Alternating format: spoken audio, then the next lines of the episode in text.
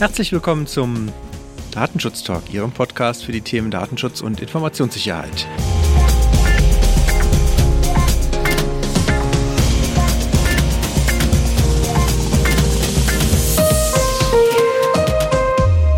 Mein Name ist Heiko Gossen und wir begrüßen Sie wieder ganz herzlich zu einer Themenfolge. Wir haben beim letzten Mal über das Thema Security gesprochen, IT-Security, die zwei Seiten, die man beachten soll in der Planung und im laufenden Betrieb.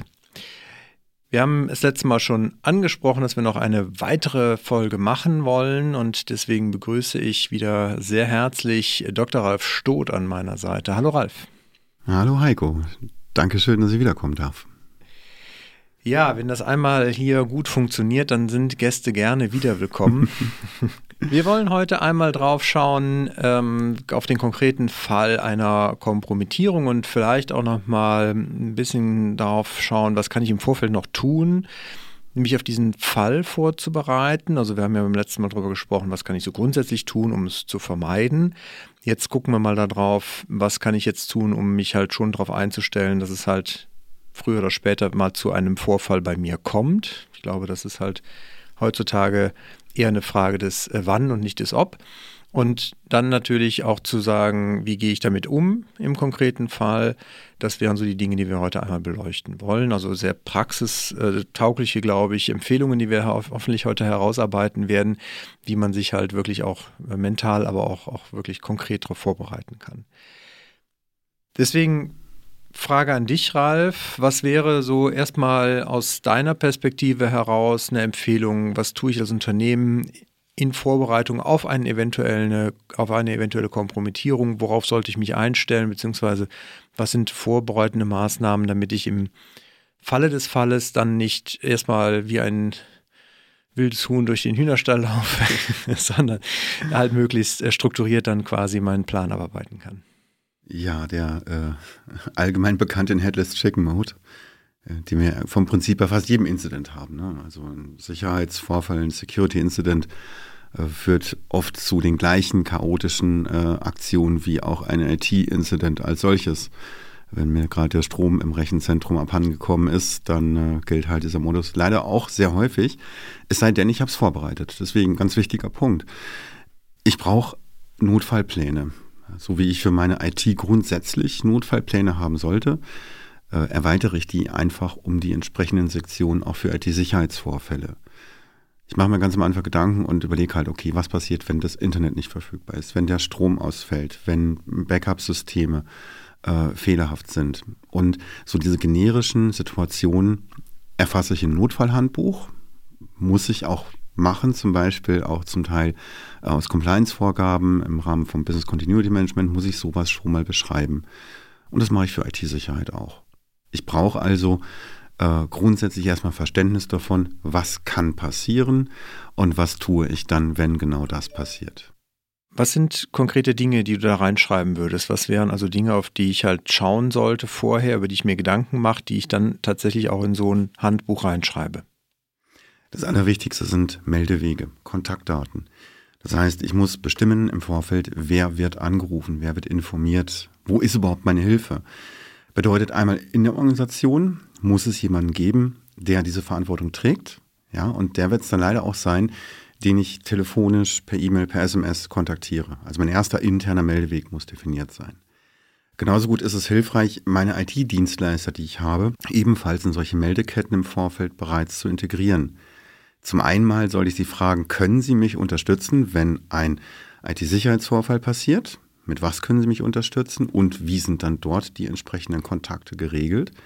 Einfach damit ich eben nicht äh, ganz am Anfang überhaupt gar nicht weiß, wo kriege ich denn Hilfe her.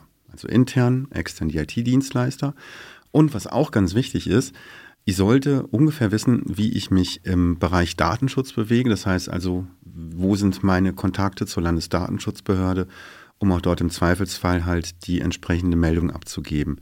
Das gilt halt umso dringender noch, wenn es beispielsweise auch kritische Infrastrukturen sind. Das heißt, auch da sind Sie eigentlich auch schon dazu verpflichtet, genau diese Meldeketten vorzubereiten, um dann externe Meldewege beschreiten zu können. Also Kommunikation und Vorlage. Sprich, wenn ich also über einen Meldeweg mir Gedanken mache, setze es, wie du schon gesagt hast, natürlich auch voraus, ich muss mit den Leuten, gerade wenn es externe sind, vorher auch mal sprechen. Wir empfehlen zum Beispiel auch immer natürlich im Vorfeld schon im besten Fall Verträge zu machen. Also das heißt auch schon zu gucken, gerade du hast das Thema Datenschutz angesprochen, das ist ja auch dann bei Dienstleistern oft ein Thema, dass ich natürlich zum Beispiel eine Auftragsverarbeitungsvereinbarung vielleicht äh, vorher abschließen möchte. Das ist im Schadensfall dann in der Zeit meistens nicht mehr wirklich seriös möglich. Da geht es ja wirklich um Geschwindigkeit. Also da ist, glaube ich, auch nochmal ein guter Hinweis, nicht nur diese zu benennen, sondern halt auch alle vertraglichen Dinge im Vorfeld schon zu regeln und zu wissen, wenn es dann soweit ist, kann ich sie auch beauftragen. Solche Vorvereinbarungen sind extrem hilfreich.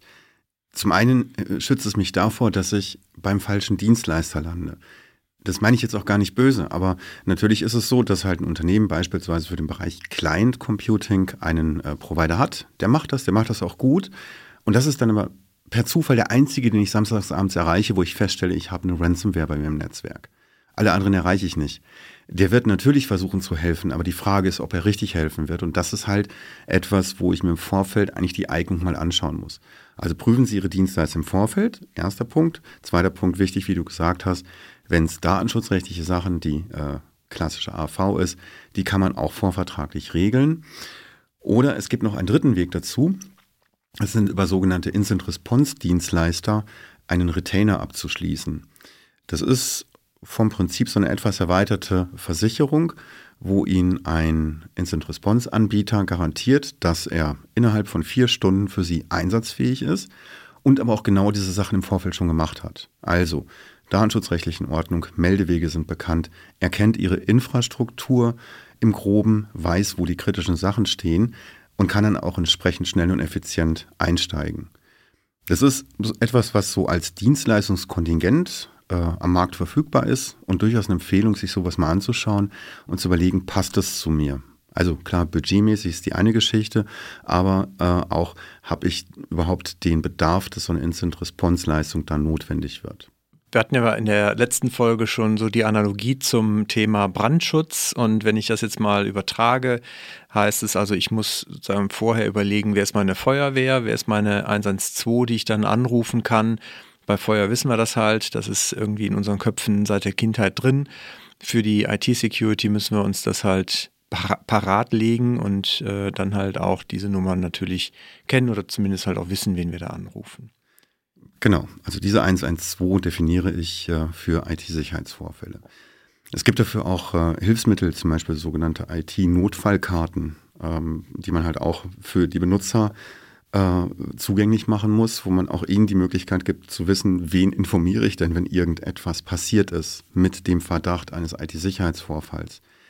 Das sind einfache Sachen. Ja, verlorenes Notebook ist ja auch ein IT-Sicherheitsvorfall. Und äh, wenn die Benutzer darauf geschult sind, dass sie halt wissen, wo ist der zentrale Anlaufpunkt, sowas zu melden, weiß ich, dass das dann auch entsprechend meinen Vorgaben sauber bearbeitet wird. Aber auch für alle anderen Aktivitäten hilft es immer, sowas bekannt im Unternehmen zu haben. Mein Browser reagiert komisch. Der macht die ganze Zeit Fenster auf, die ich mir nicht erklären kann. Das ist natürlich etwas, wo ein Anwender dann vielleicht erstmal beim IT-Support anruft, der dann eine Fehlersuche betreibt, ob der Browser kaputt ist, ob der Rechner mal neu gestartet wurde. Aber es ist bestimmt nicht der richtige Weg, einen IT-Sicherheitsvorfall äh, zu behandeln. Und deswegen ist es halt so eminent wichtig, diese 112 zu verankern bei sowohl den Mitarbeitern, bei allen, als auch natürlich klar im technischen Bereich, damit sie wissen, wie sie strukturiert und koordiniert handeln können. Jetzt sprachst du eben schon in der Analogie die Versicherung an. Jetzt gibt es ja auch Cybersecurity-Versicherungen, die kann man ja auch im Vorfeld abschließen. Ist sowas ratsam und was verändert das im Zweifelsfall auch? Also bei, bei Versicherungen ist ja oft so, wenn ein Schaden entsteht, muss ich erstmal einen Gutachter kommen lassen, der den Schaden begutachtet, bevor ich ihn reparieren lassen darf. Ähm, ist jetzt hier vielleicht nicht so unbedingt sinnvoll, aber ist es, ist es grundsätzlich überhaupt eine Empfehlung? Es ist auf jeden Fall eine Empfehlung. Ähm, die Versicherung wie immer schützt natürlich nicht davor, dass etwas passiert, aber auch die macht im Rahmen einer solchen Cybersecurity Insurance diese Vorarbeit. Das heißt, auch die schauen mal mit Ihnen gemeinsam halt auf Ihre IT-Infrastruktur und prüfen, ob so diese grundlegenden Sachen auch umgesetzt sind. Davon hängt nämlich auch Ihr Versicherungsbeitrag ab. Und wenn Sie denen halt erklären, ja, wir haben gar nichts im Bereich IT-Sicherheit, dann wenn ich sagen, ist schön, wir versichern Sie, aber halt sehr teuer. Äh, davon abgesehen, äh, gibt auch der Versicherer dann so eine Notfallhilfenummer bekannt. Und die wiederum, also die Versicherungsunternehmen, haben dann im Hintergrund auch einen Pool an Dienstleistern, die genau diese Instant-Response-Tätigkeit anbieten können und die dann im Zweifelsfall dazugeholt werden. Und das Gute ist, das wird normalerweise nicht über äh, erstes Gutachten und dann die Aktivität gemacht, sondern da, wo ein IT-Sicherheitsvorfall auch in einer Checkliste schnell eingeschätzt wird, ähm, wird dann auch die Hilfe über solche Instant-Response-Dienstanbieter zur Verfügung gestellt. Also es macht auf jeden Fall Sinn, geht es natürlich nicht für ganz kostenfrei. Gut, das wäre jetzt auch zu schön gewesen, aber gehen wir mal davon aus, dass ähnlich wie bei anderen Versicherungen man natürlich individuell abwägt, ähm, ist es einem das wert. Aber gerade mit dem, was ich eben gesagt habe, es ist eigentlich weniger noch eine Frage des ähm, Ob, sondern eher des Wann ich so einen Vorfall habe. Ja, ja, ja. ja glaube ich, ist es, ist es tatsächlich ratsam, über sowas nachzudenken. Jetzt gehen wir mal davon aus, ich habe jetzt mit den Ratschlägen, die wir in der ersten Folge gemeinsam gemacht haben, erkannt, dass ich ein, eine Kompromittierung habe. Die ist vielleicht schon fortgeschritten im Sinne von, ich habe jetzt tatsächlich festgestellt, meine Daten sind überwiegend verschlüsselt. Vielleicht ist sie aber noch nicht so weit fortgeschritten. Was tue ich jetzt als erstes eigentlich, wenn ich sie erkannt habe? Um vielleicht auch weiteren Schaden natürlich zu vermeiden. Gehe ich jetzt hin, schalte alle Systeme ab, äh, schalte ich die Firewall ab? Was, was ist sozusagen mein erster Schritt, nachdem ich jemanden angerufen habe? Oder vielleicht sogar bevor ich jemanden anrufe? Also der erste Schritt ist auch wieder diese Analogie zu, zum Brandschutz, ja. Ähm, einschätzen, was grob passiert ist. Äh, das ist ganz wichtig. Ich muss mir kurz einen Überblick verschaffen, was ist denn gerade die aktuelle Situation. Und es kann sich halt in dieser Spannbreite, die du angesprochen hast, statt oder bewegen von es ist ein System, was ein komisches Verhalten hat, bis hin zu, es sind ganze Server, die nicht mehr erreichbar sind, bis hin zu Verschlüsselungsnachricht auf äh, fast allen Geräten, die ich betreibe. Diese Einschätzung muss ich treffen und davon dann halt abhängig machen, wie mein Notfallprogramm aussieht. Das habe ich im Notfallhandbuch für so die gängigen Sachen eigentlich schon mal festgelegt. Das heißt also, ich habe eine Spam-E-Mail, äh, mit einem maliziösen Anhang äh, empfangen und zur Ausführung gebracht. Wenn ich das noch rechtzeitig merke, weiß ich, was zu tun ist. Das Gerät, wo das äh, vorgefallen ist, sollte man natürlich klar vom Netz trennen und in der Regel dann auch neu aufsetzen. Und genau diese erste Einschätzung, was ist es ungefähr für ein Vorfall, bedingt dann halt die Aktivität, die rauskommt. Grundsätzlich erster wichtiger Ratschlag ist, nichts stromlos machen, sondern Netzwerkkonnektivität abbauen, ich versuche also die Systeme dann voneinander zu trennen, dass irgendwelche Schadprogramme sich nicht noch untereinander ausbreiten können oder zwischen den Systemen ausbreiten können. Und deswegen heißt es Netzwerkkonnektivität unterbrechen. Warum nicht stromlos machen? Stromlos machen hat äh, zwei sehr große Nachteile.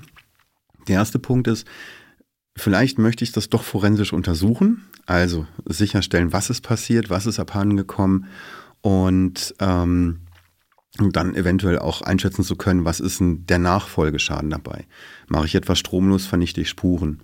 Das heißt also, ich habe dann für einen Forensiker eigentlich kaum noch Material, was er ausarbeiten kann, was gerade im Speicher eines Systems aktiv war, um daraus auch Rückschlüsse zu ziehen. Wo kam der Angreifer her? Was hat er gemacht? Was hat er mitgenommen? Das kann er dann eigentlich nur sehr schlecht beantworten. Das ist der erste Punkt. Der zweite Punkt ist, ähm, gerade bei Systemen, die zum Beispiel sich in so einem Ransomware-Prozess befinden, wo eine Verschlüsselungsalgorithmus irgendwo auf den Speichermedien unterwegs ist, wird in dem Moment, wo ich das Ding stromlos mache, äh, ein absolut unnutzbares System hinterlassen. Auch hier hat erstens der Forensiker kaum Chance, noch etwas zu machen. Und zum Zweiten kommen sie da dann auch umso schwerer noch an Daten dran, die da eventuell drauf sind. Das ist bei einem Endgerät vielleicht nicht unbedingt so ganz dramatisch. Äh, bei Serverinfrastrukturen, Storage-Systemen wird es natürlich dann halt sehr dramatisch, wenn Sie da beispielsweise eine äh, ungeplante Stromabschaltung durchführen und die Systeme auch wirklich beschädigen in den Dateisystemen, verlieren Sie nicht nur betroffene Bereiche, sondern auch alles andere. Deswegen sagen wir immer, der Strom darf erstmal dranbleiben, solange das System nicht mehr mit anderen kommunizieren kann. Jetzt sind ja heutzutage sehr viele Systeme, also serverseitig virtualisiert. Da kann ich ja in solchen virtualisierten Systemen ein Stück weit ja auch die Pause-Taste drücken. Also ich kann ja diese Systeme, ohne sie jetzt runterzufahren oder, oder hart abzuschalten, ja quasi in so einen, so einen Pausenmodus setzen. Wäre das etwas, was empfehlenswert wäre oder ist das mit den gleichen Auswirkungen riskant, die du gerade beschrieben hast? Das ist tatsächlich sogar eigentlich eine sehr gute Idee für alles, was virtualisiert ist, eben ein Fortschreiten der maliziösen Aktivität zu verhindern.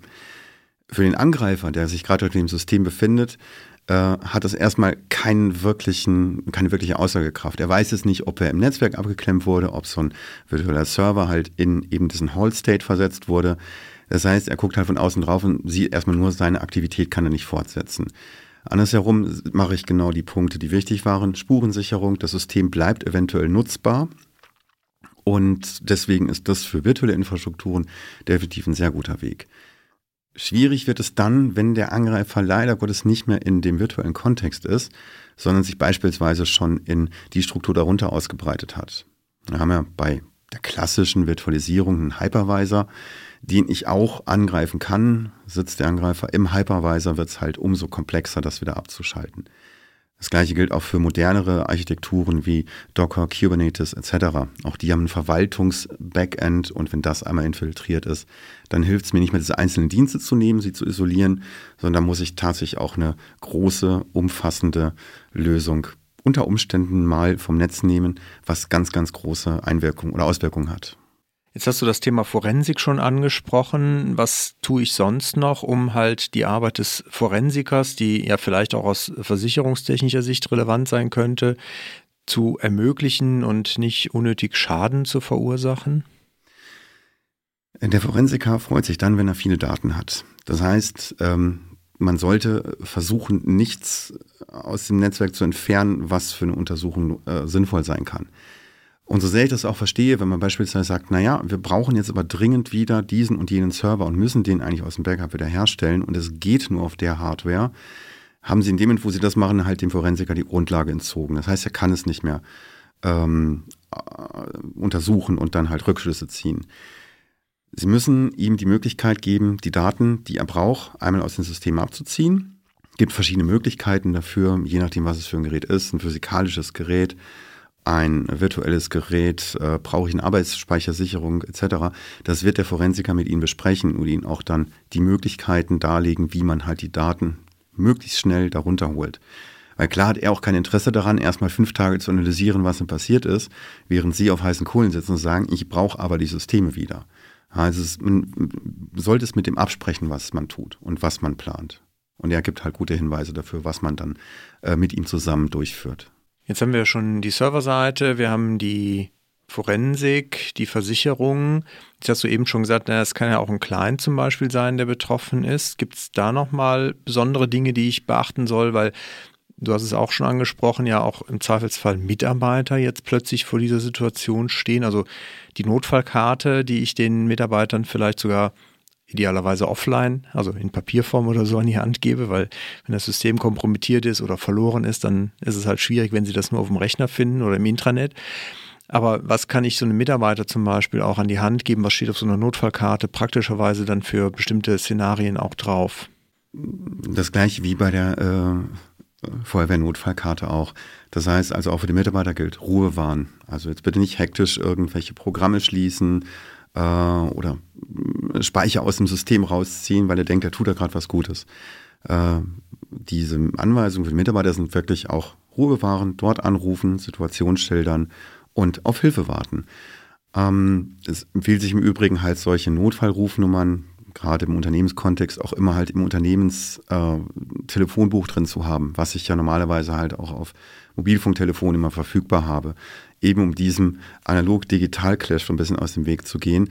Das heißt also, wenn ich eine äh, IT-Security-Notfallnummer mit anderen zentralen Rufnummern äh, verteile, hilft es auch dem Anwender dann noch zu agieren, wenn sein System nicht mehr nutzbar ist.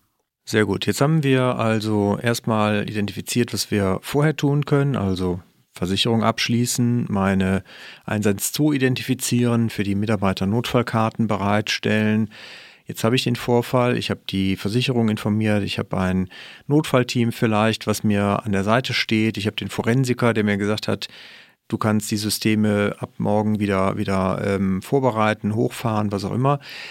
Das, was jetzt kommt, also quasi das je nach Vorfall vielleicht auch äh, Vorgehen äh, unterschiedlich sein kann.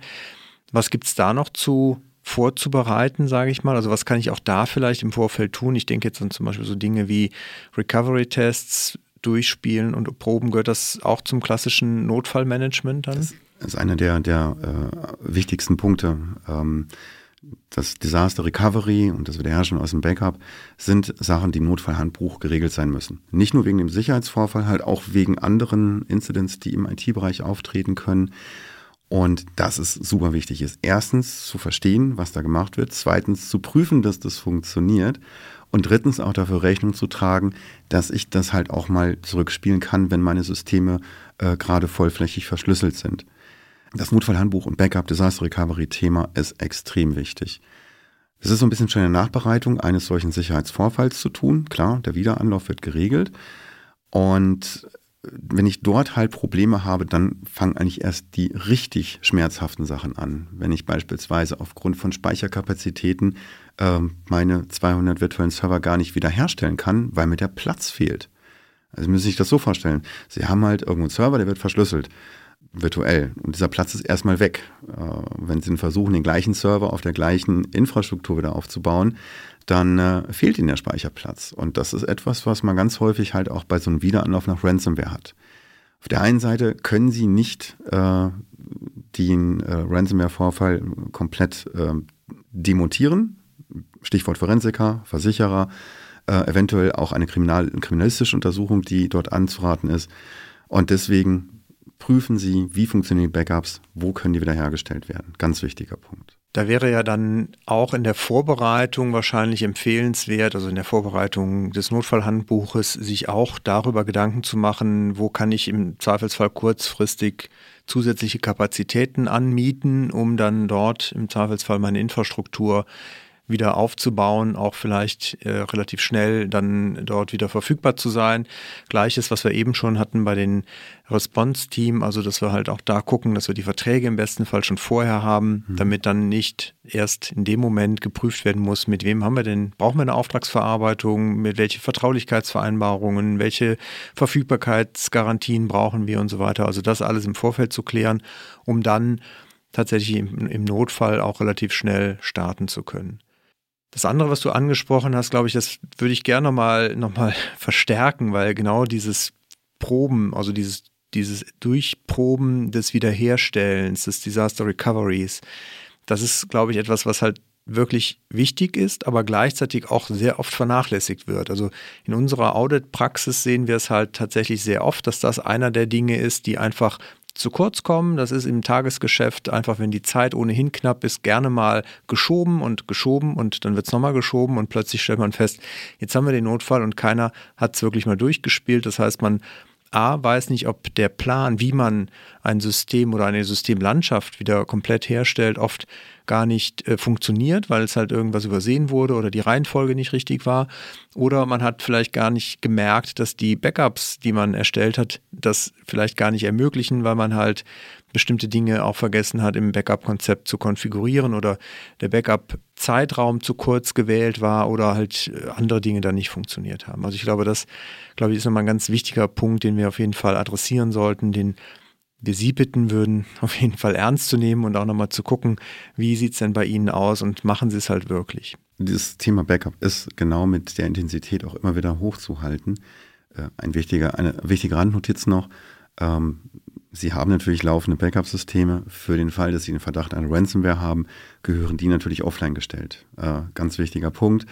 Ähm, das ist auch etwas, wo man halt genau sagt, eben diese Netzwerksegmentierung, Netzwerk auseinandernehmen. Die Backup-Systeme sollten einer der ersten Anlaufpunkte sein, wo ich halt jegliche Online-Aktivität unterbinde. Ansonsten gilt hier leider Gottes das äh, durchaus menschliche äh, Problem. Vorsorge ist besser als Nachsorge, weiß jeder, aber ähm, so ist es halt auch mit diesen Disaster Recovery Plänen. Aber bitte, bitte, bitte versuchen Sie das auch innerhalb Ihrer Aktivitäten, Ihrer Planungen regelmäßig hochzuhalten und fokussieren Sie sich halt auf die zentralen, auf die wichtigen Sachen. Es ist natürlich legitim, dass man versucht, alles so genau wie möglich zu beschreiben, alles so genau wie möglich zu testen. Aber ganz ehrlich, wenn Sie damit anfangen, verzetteln Sie sich sehr oft. Und dadurch werden halt auch solche Probeläufe sehr umständlich. Man stolpert über viele Fehler, die aber den Blick aufs Wesentliche dann auch zum Teil versperren. Die kritischen Systeme, die sind die wichtigen, die dort drin stehen müssen. Und Sachen, wo Sie wissen, das sind Support-Funktionalitäten, die auch mal eine Woche nicht verfügbar sein können. Lassen Sie die aus diesen absoluten Notfalltests raus und äh, verschaffen sich lieber Sicherheit und das gute Gefühl, dass Sie die kritischen Dinge auch geprüft, getestet und von mehreren Mitarbeitern verstanden auch wiederherstellen können. Es gibt übrigens einen Punkt, das ist ganz charmant, immer dann, wenn große Infrastrukturen plötzlich nicht verfügbar sind, hat man dann ein relativ schnelles Migration in die Cloud-Projekt dabei. Ja, äh, jetzt auch rein bei IT-Incidents, äh, Stichwort Feuer Rechenzentrum, ähm, da kann ich natürlich sowieso nicht innerhalb von wenigen Tagen wieder aufbauen. Aber auch bei IT-Sicherheitsvorfällen ähm, ist es manchmal dann auch durchaus legitim, wenn ich etwas nicht wiederherstellen kann, zu sagen, okay, die Funktionalität kann ich jetzt temporär oder vielleicht auch mittellangfristig aus der Cloud beziehen, habe meine Daten noch in Backups und kann das damit irgendwie aggregieren.